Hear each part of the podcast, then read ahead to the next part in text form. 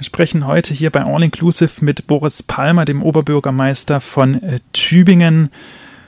Erstmal wünschen wir Ihnen natürlich ein äh, gutes neues Jahr und freuen uns, dass Sie heute unser Studiogast sind. Bin gern da und wünsche auch allen ein gutes neues Jahr. Wir werden mit ihm heute sprechen über seine vergangene Amtszeit, die letzten sieben Jahre, aber er ist schon bereits seit 2007 Oberbürgermeister von Tübingen. Als erstes blicken wir ein wenig zurück, was geschehen ist in diesen sieben Jahren. Gibt es da irgendein Highlight, worauf Sie besonders stolz sind?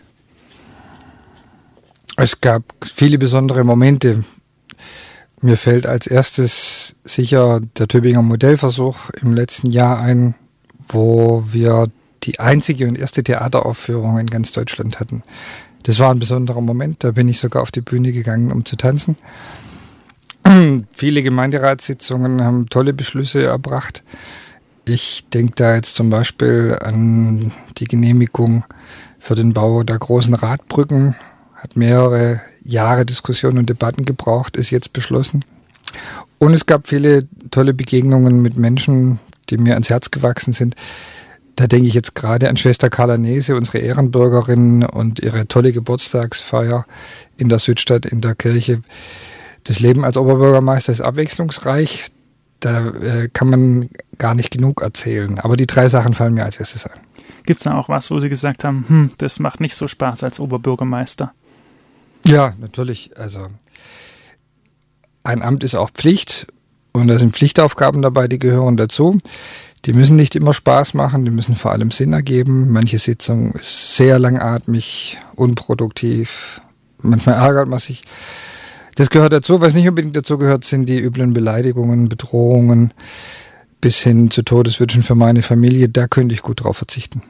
Ist es jetzt durch die Corona-Pandemie verstärkt dann aufgekommen, solche Drohungen, oder war das schon immer? Also am Anfang meiner Amtszeit kann ich mich an sowas überhaupt nicht erinnern. Das sind ja jetzt schon 15 Jahre. Es wurde durch die Anonymität im Internet immer mehr. Aber so viel wie jetzt in der Pandemie war es nie. Und ich glaube tatsächlich, dass es daran liegt, dass bei vielen Leuten die Nerven auch blank liegen. Wie so Ihr Bauchgefühl, wie viel Prozent äh, sind es, wo es halt rausschreiben, einfach so aus nichts, sich dabei nichts singen und wie viel sind es vielleicht, die das tatsächlich ernst meinen, was sie da äh, kommentieren? Weil es gab ja auch schon diverse Fälle, wo die Leute dann mit ihrem Klarnamen was geschrieben haben, verurteilt worden sind und dann aber im Nachgang gesagt haben, da habe ich halt irgendeinen Scheiß rausgeschrieben. Kann ich schwer sagen. Ich hoffe, dass es die allerwenigsten sind, die tatsächlich ernsthaft äh, mit Mord und Totschlag drohen, dass das nur dummes Zeug ist und nicht ernst genommen werden muss. Denken Sie, das hat auch Auswirkungen auf junge Menschen, die vielleicht auch sich mal für ein politisches Amt bewerben möchten, dass die dann durch diese Drohungen, die bekannt sind, vielleicht sagen, nee, Politik, das mache ich nicht, dass man vielleicht irgendwann keinen Oberbürgermeister so leicht findet für Tübingen? Für Tübingen, glaube ich, wird sich immer jemand finden. Dafür ist die Stadt einfach zu schön und gibt es hier zu viel zu tun. Aber das Problem, in kleineren Gemeinden überhaupt Kandidaten für Bürgermeisterämter zu finden, gibt es schon. Und es hat viel damit zu tun, dass es so dermaßen viele Anfeindungen gibt, dass sich immer mehr Menschen sagen, dem will ich mich nicht aussetzen. Die Gefahr besteht real. Und das ist dann jetzt häufiger sozusagen gewesen. Es ist nicht nur bei mir häufiger geworden, es wird häufiger auf den Ämtern, Feuerwehrleute, Rettungsdienst, überall wird berichtet, dass man immer häufiger verbal, teilweise auch mit Gewalt attackiert wird. Und ich finde, es ist wichtig, dem entgegenzutreten. Deswegen brauchen wir auch schärfere Gesetze an der Stelle, zum Beispiel gegen Hasskriminalität im Netz. Wird da noch zu wenig getan? Und wie sehen Sie da die großen Konzerne wie Google und Facebook, die ja, wenn man was meldet, naja, nicht unbedingt immer agieren. Also was ich zum Beispiel einen Witz finde, ist die sogenannte Klarnamenpflicht. Denn die meisten Beleidigungen kommen von Trollprofilen, wo man auf den ersten Blick sieht, kein echter Mensch, sondern reine Fake-Accounts. Und dass die angeblich nicht in der Lage sind, sowas mit einigermaßen vernünftiger KI zu erkennen und von vornherein auszusortieren, das nehme ich denen nicht ab. Da wird also viel zu wenig gemacht. Das gilt aber leider auch für die Staatsanwaltschaften. Die meisten Verfahren werden sang- und klanglos eingestellt. und man wird auf den Privatklageweg verwiesen.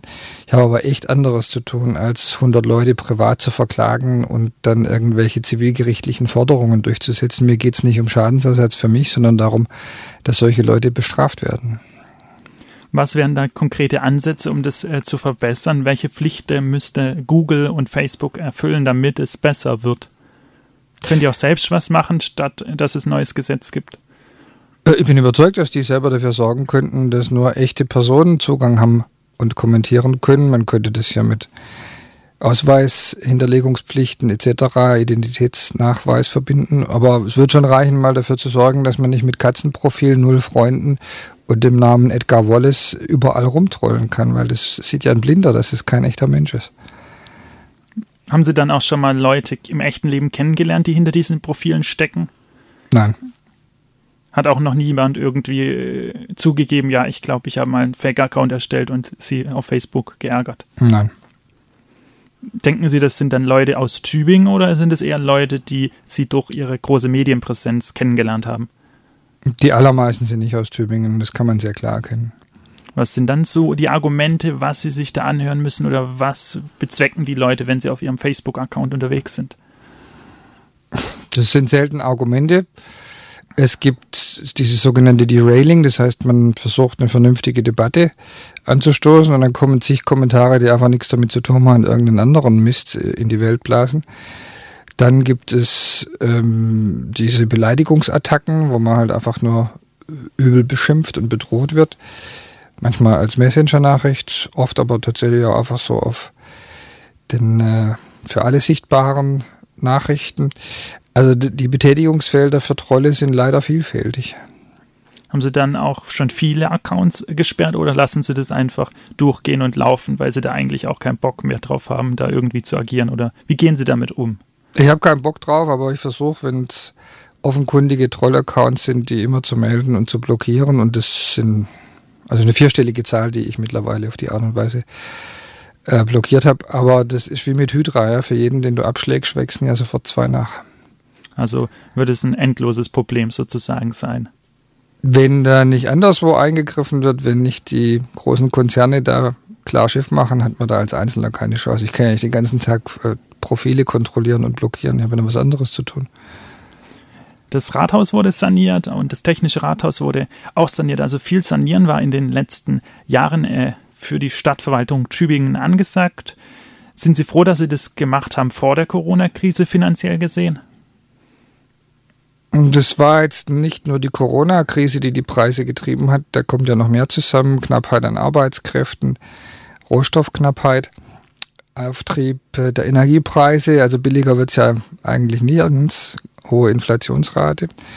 Ich bin aber nicht nur deswegen froh, dass wir das früher gemacht haben, wie wir überhaupt viel vorausschauend gemacht haben, was jetzt allgemein anerkannt wird, sondern weil das ja auch ein strategisches Großziel war, die verfallende Infrastruktur wieder in Schuss zu setzen, Gebäude genauso wie Brücken und insbesondere da zu sanieren, wo wir hohen Energieverbrauch hatten. Das galt auch für die beiden Rathäuser am Markt und das technische Rathaus und heute stehen die auch energetisch sehr gut da. Also hat es langfristig auch einen guten Effekt auf die Nebenkosten hingesehen. Das ist gut für die Stadtkasse, weil die Nebenkosten sinken, aber es ist auch gut fürs Klima, weil der CO2-Ausstoß deutlich reduziert werden konnte.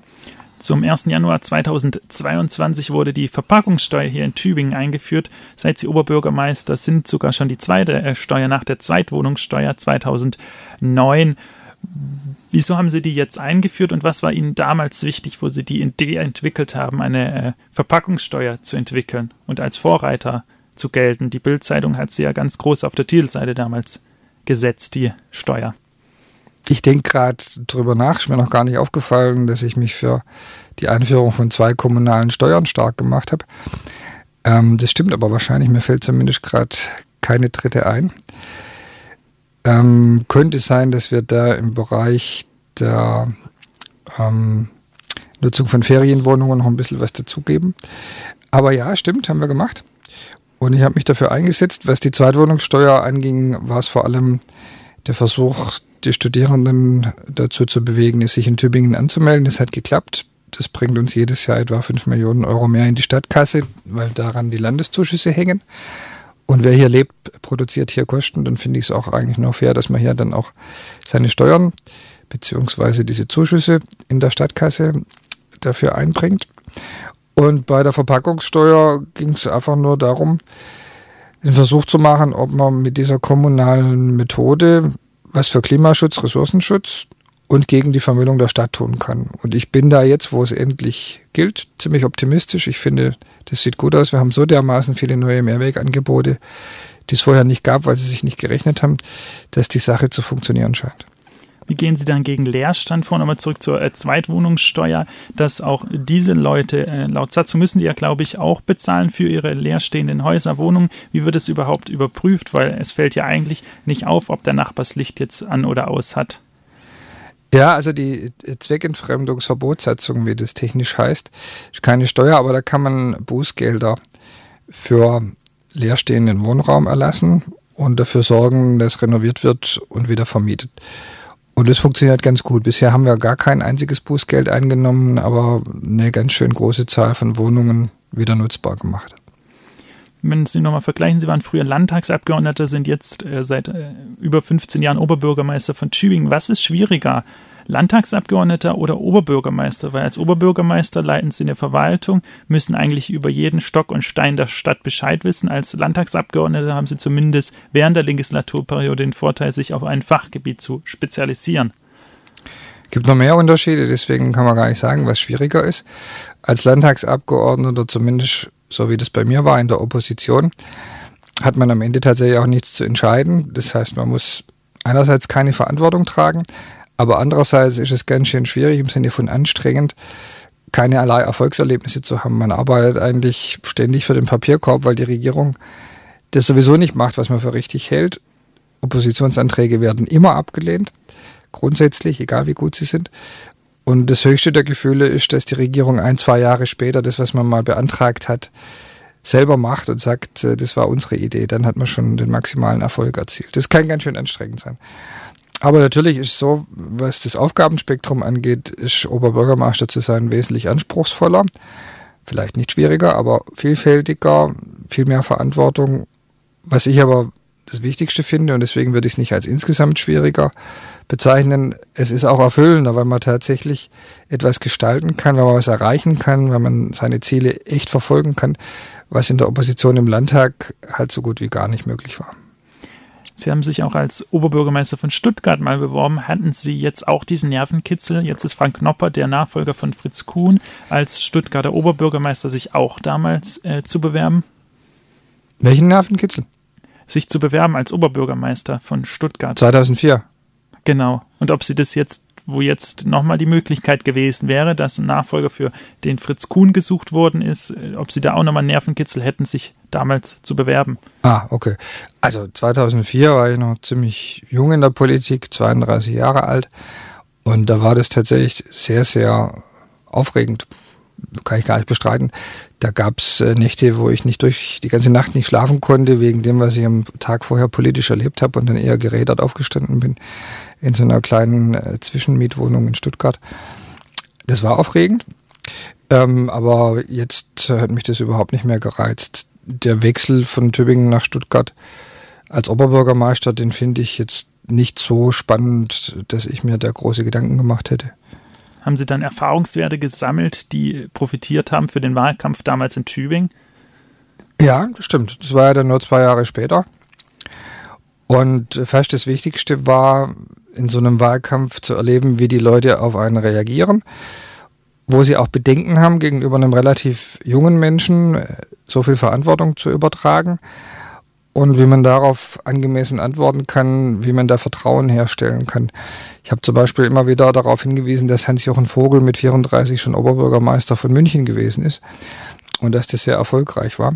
Dass es also nicht grundsätzlich falsch sein muss, jungen Leuten auch Verantwortung zu übertragen. Das hat viele im Gespräch dann zumindest zum Nachdenken gebracht. Haben dann auch viele im Nachgang die Stimme Ihnen gegeben und wann war Ihnen klar, ich werde Oberbürgermeister von Tübingen? Hatten Sie überhaupt das Gefühl schon im Wahlkampf damals? Ja, das weiß man ja nicht. Die Stimmabgabe ist ja zum Glück geheim. Das will ich auch gar nicht wissen, wer dann wirklich in der Kabine wie wählt. Aber das Gefühl, dass das klappen könnte, hatte ich auch 2006 im Wahlkampf schon. Ich war da weniger überrascht als andere. Ich habe allerdings nicht dran geglaubt, dass es schon im ersten Wahlgang reichen könnte. Das wäre auch vermessen gewesen, eine Mehrheit von 0,4 Prozent schon im Gefühl zu haben. Die äh, Tübinger Landtagskandidatinnen und Landtagskandidaten waren hier auch zum Studiogespräch.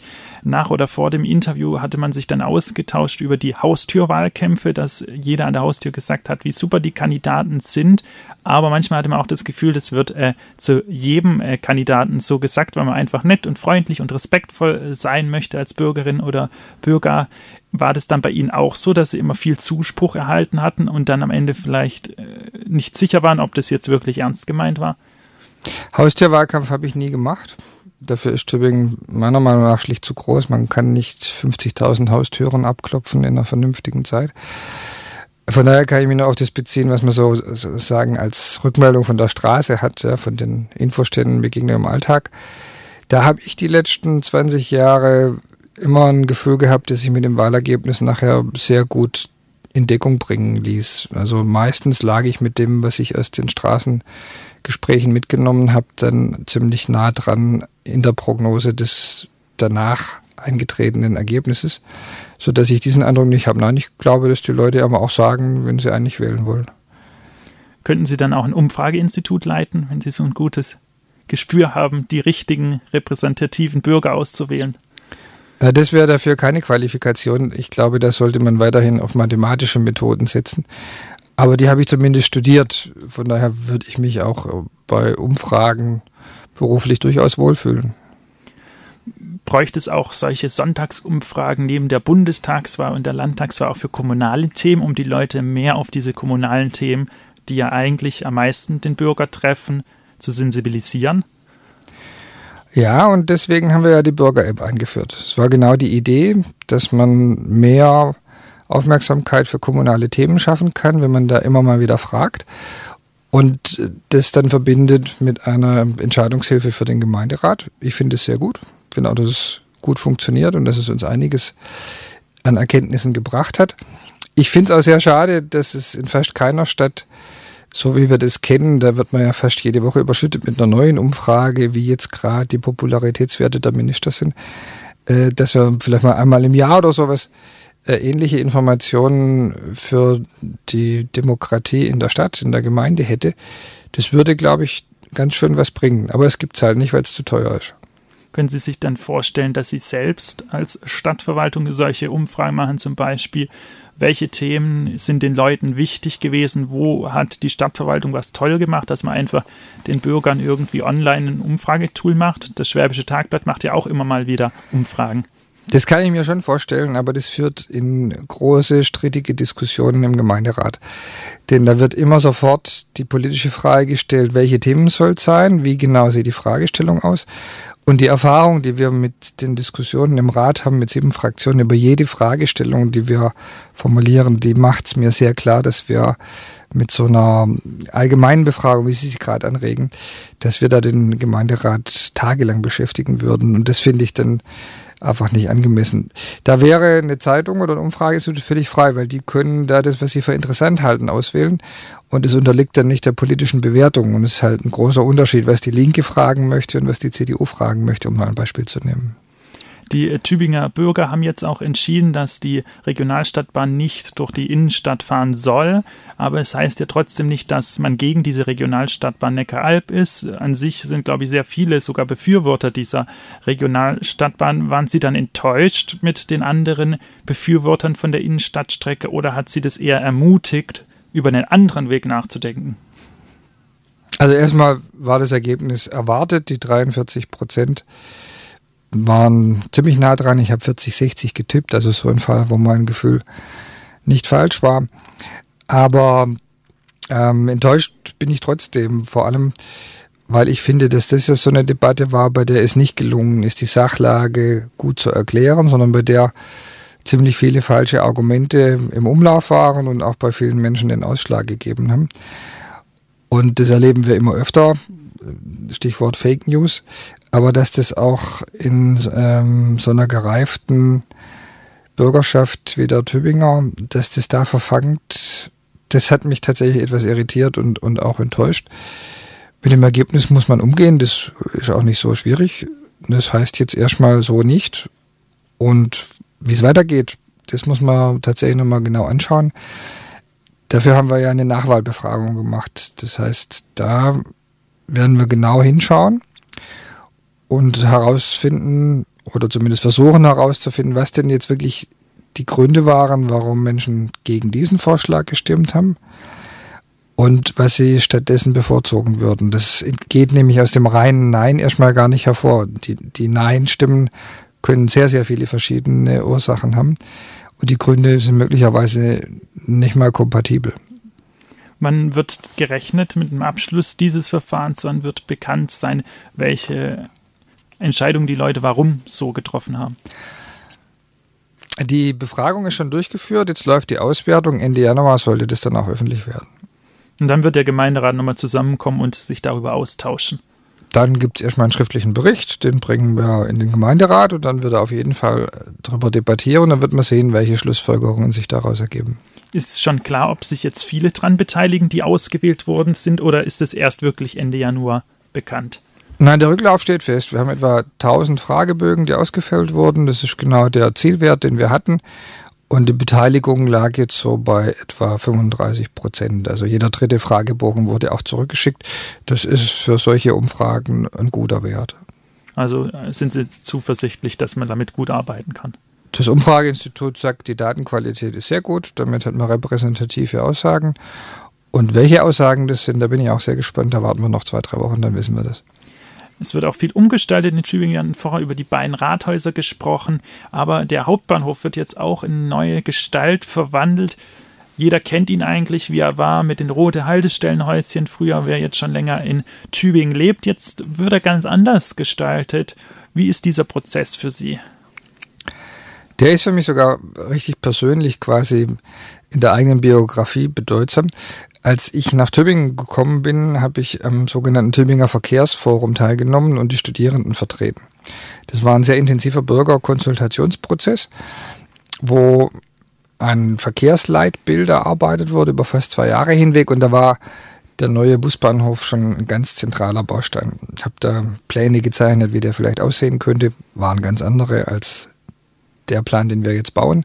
Aber seither interessiert mich das, denke ich drüber nach, arbeite ich dran und schon seit Beginn meiner Amtszeit als Oberbürgermeister haben wir Schritte unternommen, um diesen neuen Busbahnhof zu bauen. Dazu hat vorweg der Umbau des Zinsertreiecks gehört. Der musste erstmal vorweg gemacht werden, weil man nicht das Zinsertreieck und den Busbahnhof gemeinsam zur Baustelle machen kann. Man sieht ja jetzt schon, wie schwierig das ist.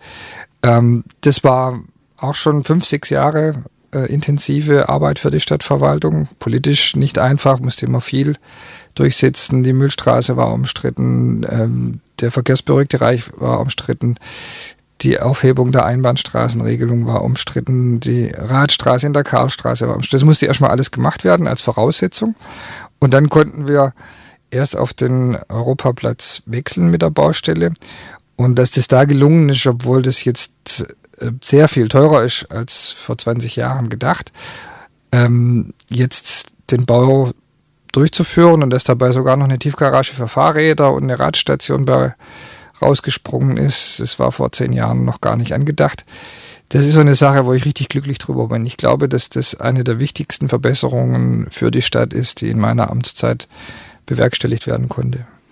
Auch der ÖPNV wird immer mehr ausgebaut hier in Tübingen. Es gibt immer mehr Anschlüsse und wurde sehr krass verbessert ab dem Jahr 2022 ist aber es nicht manchmal auch sinnvoll, wenn man überlegt, dass viele auch äh, Fahrrad fahren, nur wenn jetzt zum Beispiel es Minusgrade hat, vielleicht nicht Fahrrad fahren und dann aufs Auto umsteigen, dass man den Autofahrern trotzdem die Möglichkeit gibt, durch Tübingen zu kommen, zum Beispiel indem man sagt, im Europapark gibt es ja die Einfahrt morgens, wenn alle kommen in die eine Richtung, wenn die Leute abends rausfahren, ist es andersrum, die gleiche Strecke, dass man den Verkehr individueller nutzen kann, sodass man sagen kann, wenn es jetzt minus 10 Grad hat, dürfen die Leute mit dem Auto die Mühlstraße befahren. Sobald man äh, minus 5 Grad hat, ist es wieder gesperrt zum Beispiel.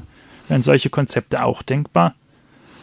Also außer der Milchstraße fällt einem da jetzt nicht viel ein, wo das überhaupt in Frage kommt. Man kann ja jetzt, sagen wir mal, die B28 irgendwie schlecht dreispurig betreiben und dann da äh, eine Spur in die Gegenrichtung nur noch zur Verfügung haben. Das wird, glaube ich, nicht gehen. Und bei der Milchstraße ist die Sache halt klar, sobald da Autos durchfahren, werden die Radfahrer in die Ecke gedrückt und stehen die Busse im Stau. Und deswegen finde ich, dass man da eher den anderen klaren Schritt machen sollte und in beide Richtungen keine Autos mehr durchlassen.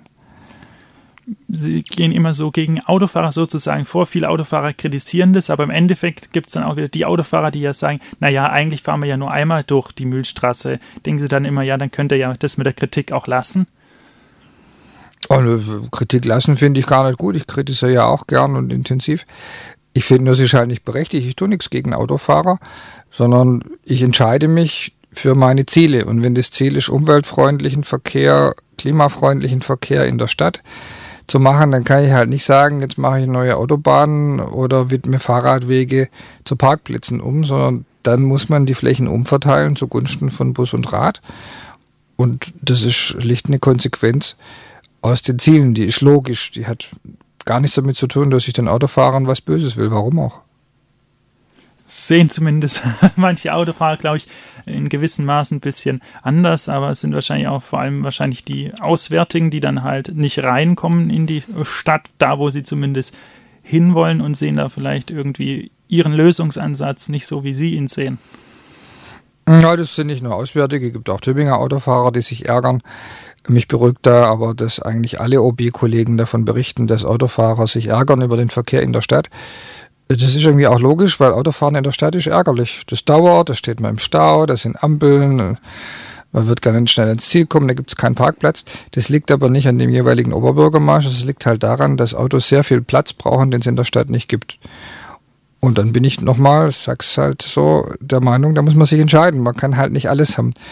Wenn man umweltfreundlichen Verkehr haben will und Lebensqualität in der Stadt, dann muss man den Autos sagen, ihr habt nicht die Flächen, die ihr gerne hättet, sondern ihr müsst euch mit dem begnügen, was da ist. Und Vorrang haben Bus und Rad. In der Wilhelmstraße wurde jetzt ein großer Radweg gebaut. Äh, ein Autospur ist dafür weggefallen die Radspur endet dann und wird dann sehr klein, wenn man weiter Richtung Lustnau beispielsweise führt, wird diese Spur dann auch irgendwann breiter?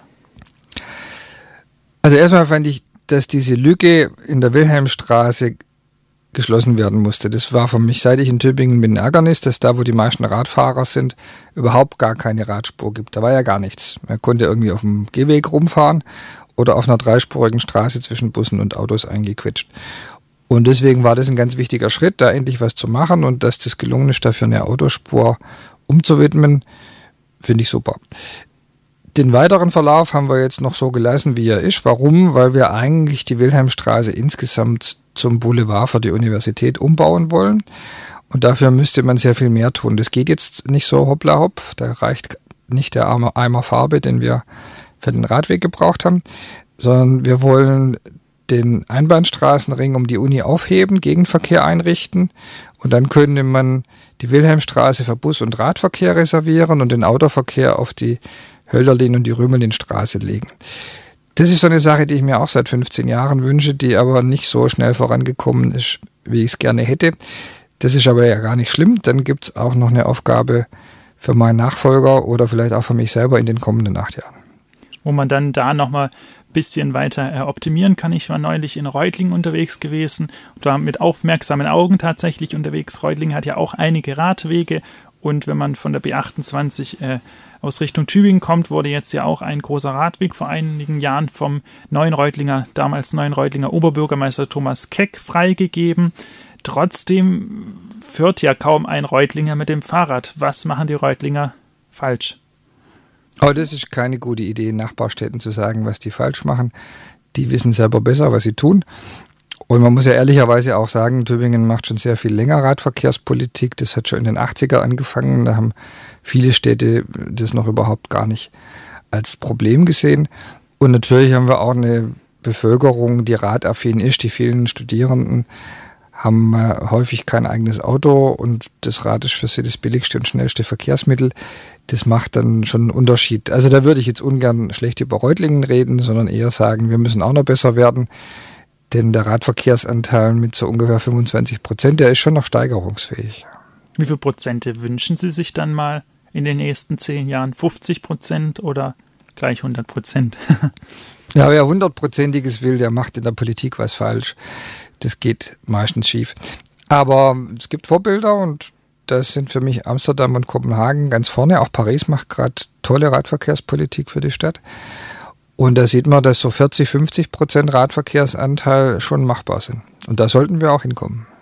Und da sind Sie zuversichtlich, dass das äh, noch passiert, wenn man weiterhin an diesen Radwegen arbeitet und weiterhin vielleicht mal weniger Regentage hat.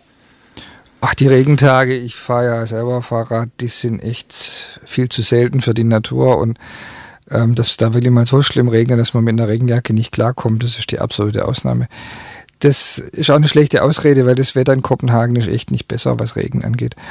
Nee, ähm, ich glaube, es ist tatsächlich gut erreichbar, 40 bis 50 Prozent Radverkehrsanteil in der Stadt, in der Stadt wie Tübingen, weil wir gleich mehrere Triebkräfte haben, die das unterstützen. Das eine ist die Infrastruktur, die bauen wir aus. Wir geben im Moment 100 Euro pro Kopf für Radverkehr aus, für neue Infrastruktur pro Jahr. Das ist äh, doppelt so viel übrigens wie Amsterdam oder Kopenhagen. Da sind wir tatsächlich europaweit Spitze derzeit. Und wir haben den Trend zu umweltfreundlichem Verhalten, also Klimaschutz. Die Leute wollen auch mitmachen. Das ist äh, die zweite große Triebkraft, die uns dabei unterstützt. Und das dritte wird der Preis sein. Es wird sich so entwickeln, dass die Mobilität mit dem Fahrrad preislich immer günstiger wird im Vergleich zum Auto. Und ich glaube, dass die drei Faktoren gemeinsam da eine große Veränderung bewirken. Wie sieht es dann mit der Nahverkehrsabgabe aus? Wird diese zeitnah in Tübingen kommen oder jetzt erstmal nicht, nachdem das Anwohnerparken erhöht worden ist? Tja, das wüsste ich auch gern. Das hängt sehr stark davon ab, ob das Land irgendwann ein entsprechendes Gesetz macht, das uns das erlaubt. Es gibt im Gemeinderat äh, Sympathie dafür, eine Nahverkehrsabgabe einzuführen. Nur wenn das nicht gelingt, soll ein weiterer Schritt für die Erhöhung der Parkgebühren folgen. Da sind wir jetzt erstmal abhängig vom Land. Wann wird das Land sich dazu positionieren? Haben Sie da schon was gehört aus Stuttgart? Ich habe nichts gehört. Der Koalitionsvertrag sagt, dass sie es machen wollen. Jetzt ist die Regierung schon fast ein Jahr im Amt.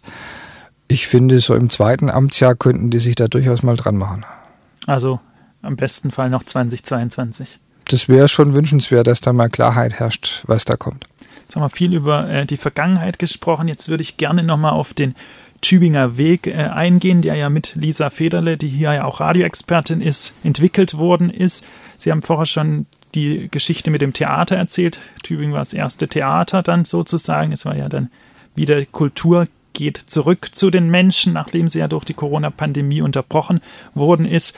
Wie war das, wo diese Idee im Raum stand? Wann haben Sie gesagt, ja, wir müssen da ganz schnell, ganz schnell äh, durchgreifen, das machen und deutschlandweit Akzente setzen? Hm, ganz schnell war das nicht.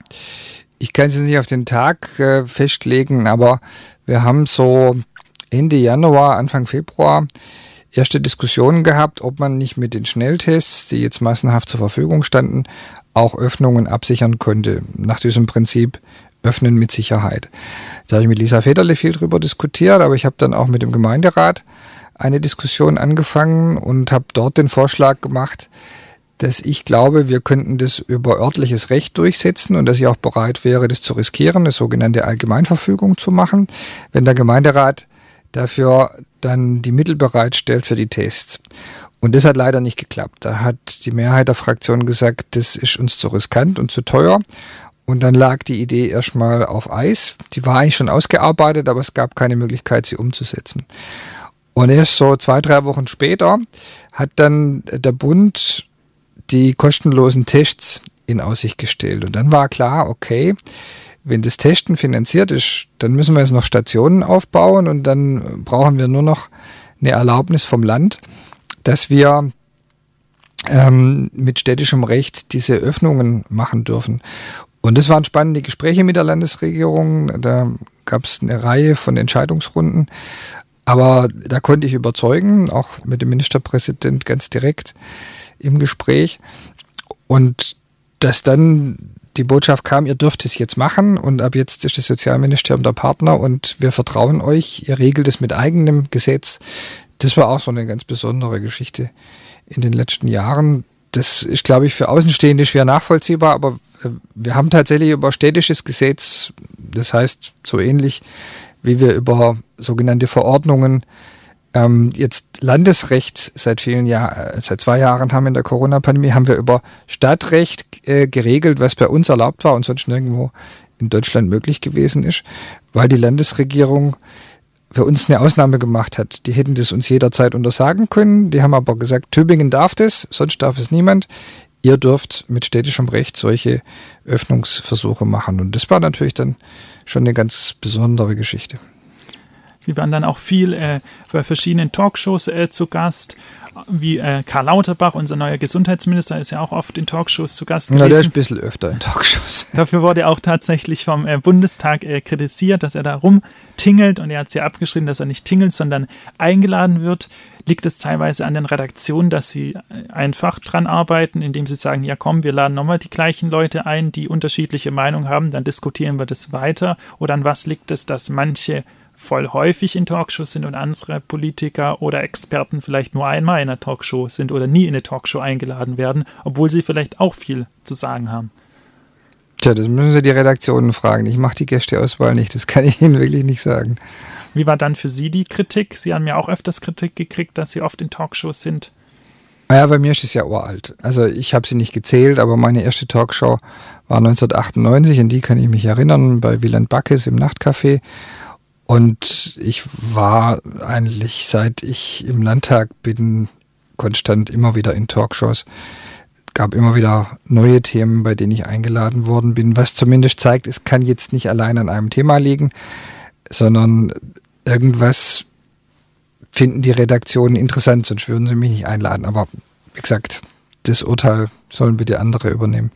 Das soll dann, wie Sie sagten, die Redaktion äh, selber machen. Vielleicht fragen wir da an einer anderen Stelle mal bei der ARD oder dem ZDF nach. Vielleicht gibt es eine Antwort. Manchmal gibt es ja auch keine Antworten von ZDF, wenn man denen äh, Fragen stellt. Wir sind jetzt in Tübingen auch wieder im Bürgermeisterwahljahr sozusagen. Alle acht Jahre wird nach der Gemeindeordnung ein neues Stadtoberhaupt gewählt.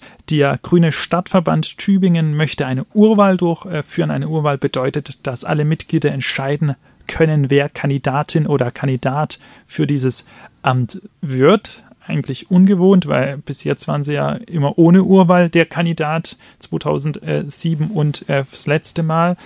Wie ist es für Sie, dass es jetzt eine Urwahl gibt? Zeigt es, dass die Mitglieder wieder mehr Mitgestaltungsmöglichkeiten haben möchten? Der Unterschied ist ja so groß gar nicht. Ob das jetzt eine Versammlung macht oder über eine Urwahl gemacht wird, heißt ja nur, man kann auch abstimmen, obwohl man nicht zur Versammlung kommt. Das hat Vorteile, ist für die Mitglieder einfacher teilzunehmen an dieser Entscheidung. Und ich glaube, dass es in der Situation, wo wir jetzt sind, gerade mit Corona, wo man äh, die 450 Mitglieder des Stadtverbands ja auch gar nicht zusammenrufen könnte, die richtige Entscheidung war. Es möchte gerne äh, die Weilheimer Ortsvorständin Ulrike Baumgärtner sich äh, bewerben als Kandidatin für 2022. Sie ist ehemalige Mitarbeiterin von Ihnen, wo Sie noch im Landtag waren. Ist das ein Zeichen, dass Politik ein hartes Geschäft ist und man da eigentlich nie Freunde hat? Nein, also ich finde, sich für ein politisches Amt zu bewerben, das kann nicht davon abhängen, ob jemand anderes tut, sondern das sollte man dann tun, wenn man dafür selber die Leidenschaft hat und glaubt, dass man die richtigen Eigenschaften mitbringt. Und offensichtlich tut sie das und das finde ich gut. Werden Sie sich dann auch nochmal bewerben? Das überlege ich mir in aller Ruhe, das hat zum Glück noch Zeit. Die äh, Wahl ist ja erst im Oktober und die Stelle ist noch nicht mal ausgeschrieben. Die Frist endet wahrscheinlich Ende Juli. Jetzt haben wir Januar. Fragen Sie mich später wieder. Wann ist das später? Ah, das hat schon noch viele Wochen Zeit. Also wird es jetzt nicht im Januar, Februar klar sein, wie Sie sich da positionieren werden? Nein, im Januar werde ich mich ganz bestimmt nicht zu der Frage äußern. Würden Sie sich dann auch ohne grüne Unterstützung äh, für das Amt bewerben als unabhängiger Kandidat? Es gibt ja mittlerweile viele unabhängige Kandidaten. Das sind alles die Dinge, über die ich mir jetzt den Kopf noch zerbrechen muss. Will ich überhaupt noch mal antreten? Unter welchen Bedingungen? Mit welcher Unterstützung, hat aber noch Zeit und kann ich Ihnen heute noch nicht sagen. Sie sind auch aktuell in einem Ausschlussverfahren von Ihrer Partei. Die Partei möchte Sie ausschließen. Hat Sie das recht enttäuscht oder war es eher wütend, wo das klar war, dass ein Ausschlussverfahren gegen Sie eingeleitet wird? Nein, wütend war ich nicht, aber enttäuscht schon. Äh, vor allem finde ich enttäuschend, dass die Partei, in die ich mal eingetreten bin, anscheinend in Teilen nicht mehr existiert. Denn 1996, da gab es bei uns noch legendäre Streits zwischen Joschka Fischer und Jürgen Trittin. Da wäre nie einer auf die Idee gekommen, den anderen auszuschließen, weil einem nicht passt, was der sagt. Ich erinnere mal nur an Kosovo-Krieg und Kriegstraubervorwürfe und Farbbeutel-Attacken. Da ging es bei uns echt zur Sache. Aber es war irgendwie trotzdem klar, man bleibt in einer Partei, auch wenn man völlig verschiedene Meinungen hat. Und Winnie Herrmann, damals Bundestagsabgeordneter, stimmt gegen die Beteiligung am Kriegseinsatz. Damit riskiert er fast die rot-grüne Bundesregierung. Hat auch kein Mensch gefordert, dass der deswegen ausgeschlossen werden muss, obwohl er eine absolute Minderheit vertreten hat. Äh, in der Bundestagsfraktion. Und dass das jetzt bei uns sozusagen salonfähig wird, dass man sagt, statt mit jemand zu diskutieren und die Argumente auszutauschen, schließen wir den mal aus, dann haben wir unsere Ruhe. Das enttäuscht mich tatsächlich.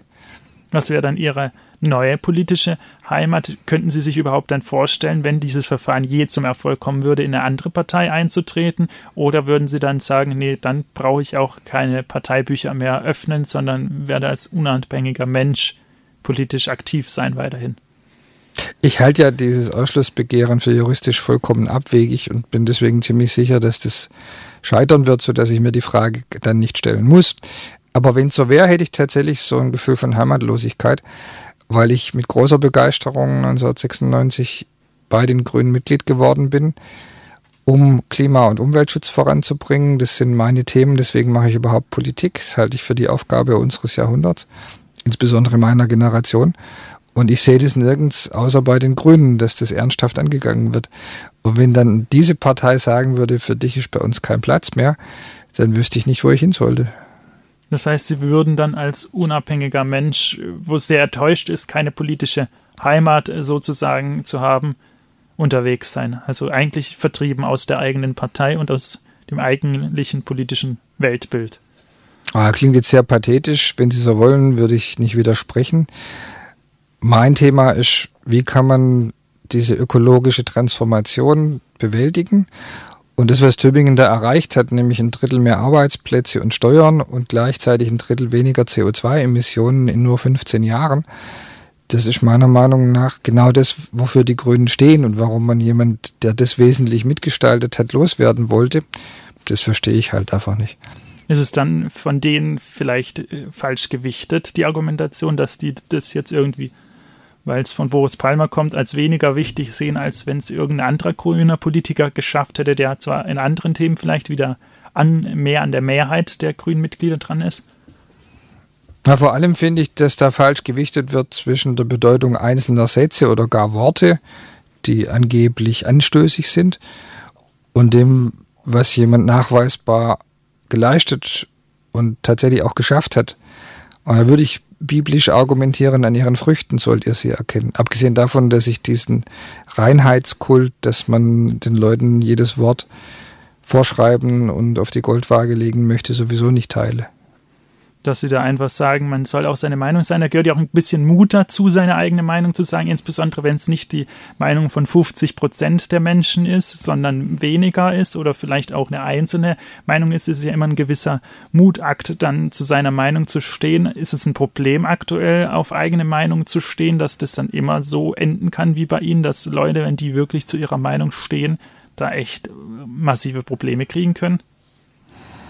Ich habe da Sorgen. Das Phänomen hat ja mittlerweile einen eigenen Namen, nennt sich Cancel Culture und heißt letztlich ja, dass nicht mehr versucht wird, über den Wettstreit der Argumente Debatten zu entscheiden, sondern indem man unliebsame Meinungen von vornherein ausschließt, ächtet, stigmatisiert und die Träger dieser Meinung möglichst um Einflusspositionen Ressourcen bringt, sodass sie dann sich nicht mehr artikulieren können. Das wird immer öfter zu beobachten sein. Das äh, kann man in der Kultur erleben, in der Politik, in der Wissenschaft und dass dieser Trend, der da aus den USA zu uns rüberschwappt, dass der immer stärker wird, das besorgt mich. Das weist auch weit über das hinaus, was wir jetzt gerade in meinem eigenen Fall besprechen. Dann machen wir noch eine Kurzfragerunde. Schieben wir mal vielleicht ein Lindner, Habeck oder Baerbock. Äh, was soll ich jetzt mit den Namen machen? Einfach einen nennen. Was, für wen würden Sie sich entscheiden bei diesen drei Namen? Ach so. Äh, gut, es sind ja jetzt ganz verschiedene Typen für verschiedene Aufgaben. Da müssen wir schon noch wissen, was sollen die denn tun. Aber am nächsten steht mir Robert Habeck.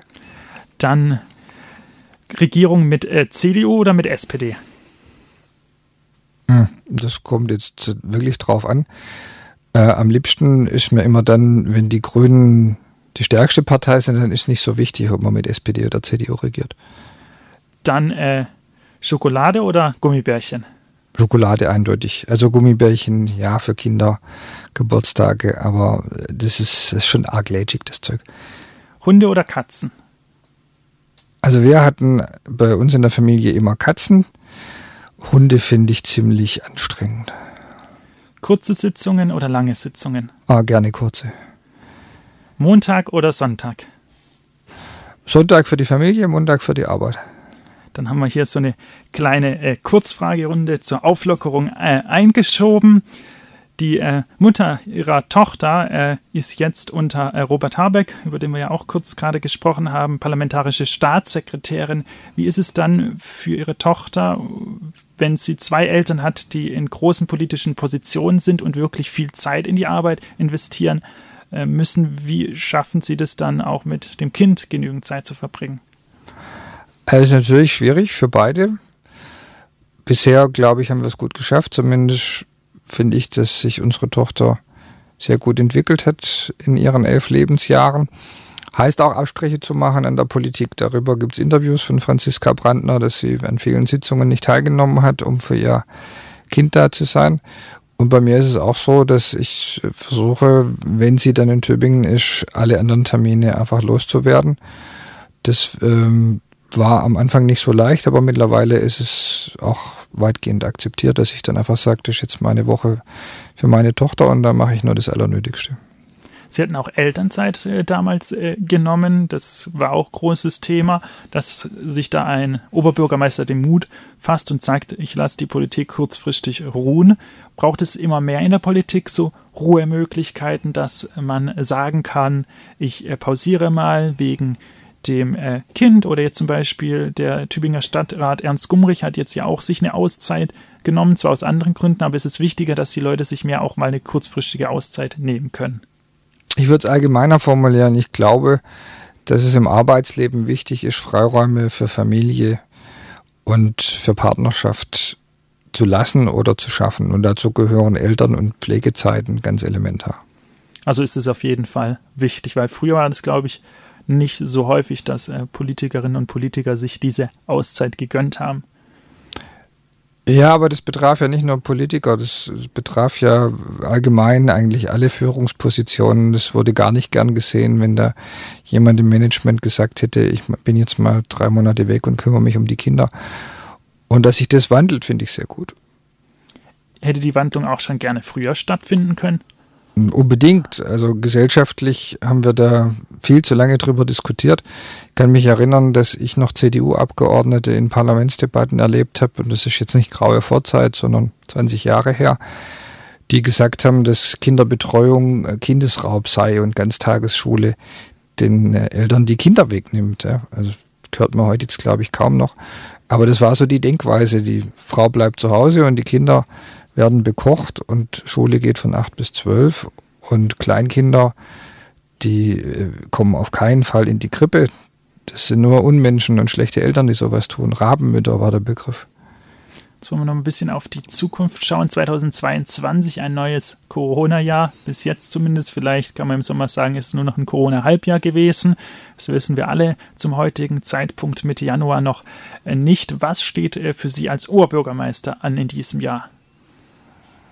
Ja, ich habe gerade die letzten Tage nachgedacht, was kann man denn da eigentlich noch machen, wenn die Amtszeit ausläuft und da ist nicht mehr so viel mit neuen Impulsen. Da gibt es diesen schönen Begriff der Lame Duck. Ich muss im Wesentlichen dafür sorgen, dass alles ordnungsgemäß läuft, also gute Verwaltung sicherstellen. Aber großartige neue Impulse sind schon nicht mehr drin. Dafür ist es einfach zu spät. Da fehlt jetzt die Legitimität für große neue Anregungen. Der Haushalt, den wir nächste Woche dem Gemeinderat überstellen werden, enthält deswegen jetzt auch keine neuen Projekte mehr, sondern der finanziert durch, was wir schon begonnen haben. Also ist es ein Jahr, was ja auch gar nicht ein ganzes Jahr ist. Die Wahl wird ja nicht am Jahresende erst sein, aber ich glaube im November wahrscheinlich ungefähr, November, Oktober, sodass jetzt eigentlich für Sie das auch ein entspannteres Jahr sozusagen ist, wenn Sie jetzt keine Akzente setzen müssen, sondern nur das Tagesgeschäft in Anführungszeichen durchgehen müssen. Naja, man weiß ja nie, welche Krisen einen ereilen, welche Probleme noch kommen und wo es neuen Streit gibt. Nein, das wird kein entspanntes Jahr und Wahlkampf ist sowieso nicht entspannen. Wenn ich mich nochmal für eine weitere Amtszeit bewerben werde, dann wird es auf keinen Fall entspannt. Das wäre nur der Fall, wenn ich wirklich sagen würde, ich höre auf. Das muss also noch entschieden werden. Es gibt aber auch dann, wenn man nicht gerade äh, viele neue Projekte anfängt, trotzdem bei der Realisierung von schon beschlossenen Projekten immer jede Woche neue Probleme, die man lösen muss, immer wieder Entscheidungen zu treffen, damit die Sachen nicht stecken bleiben, sondern wirklich vorankommen. Also da gibt es auch in so einer Situation genug zu tun, keine Sorge. Am Anfang vom Studiogespräch hatten wir es auch schon mal äh, besprochen, dass Sie eventuell, äh, sage ich mal, Forschungsinstitut, äh, Umfrageinstitut auch Fähigkeiten hätten, sowas äh, zu leiten. Was wäre dann für Sie so ein Job außerhalb des Oberbürgermeister-Daseins? Also wenn ich was anders mache, dann gerne was in der Wirtschaft. Das würde mich tatsächlich reizen. Und am liebsten was, wo das, was mich politisch motiviert hat, sich umsetzen lässt. Also Dekarbonisierung vorantreiben, Klimaschutz in Produkten und Dienstleistungen zu denken und zu realisieren. Was das konkret ist, habe ich mir noch keine Gedanken drüber gemacht, habe auch keine Gespräche geführt. Aber in die Richtung würde ich dann suchen.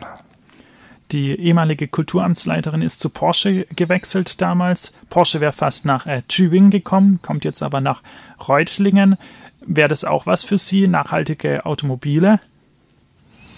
Ja, also Automobilpolitik und die Dekarbonisierung, das gehört ganz eng zusammen. Zum Abschluss mit, sage ich mal, Zuspruch auch für die Automobilindustrie, dass sie sich da auch durch, durchaus vorstellen können, was mitzugestalten, nachdem wir vorher ein bisschen die Kritik äh, sie hören mussten, was manche sagen, dass sie immer gegen Autofahrer sind, das ist, glaube ich, dann nochmal jetzt ein anderer Blick zum Ende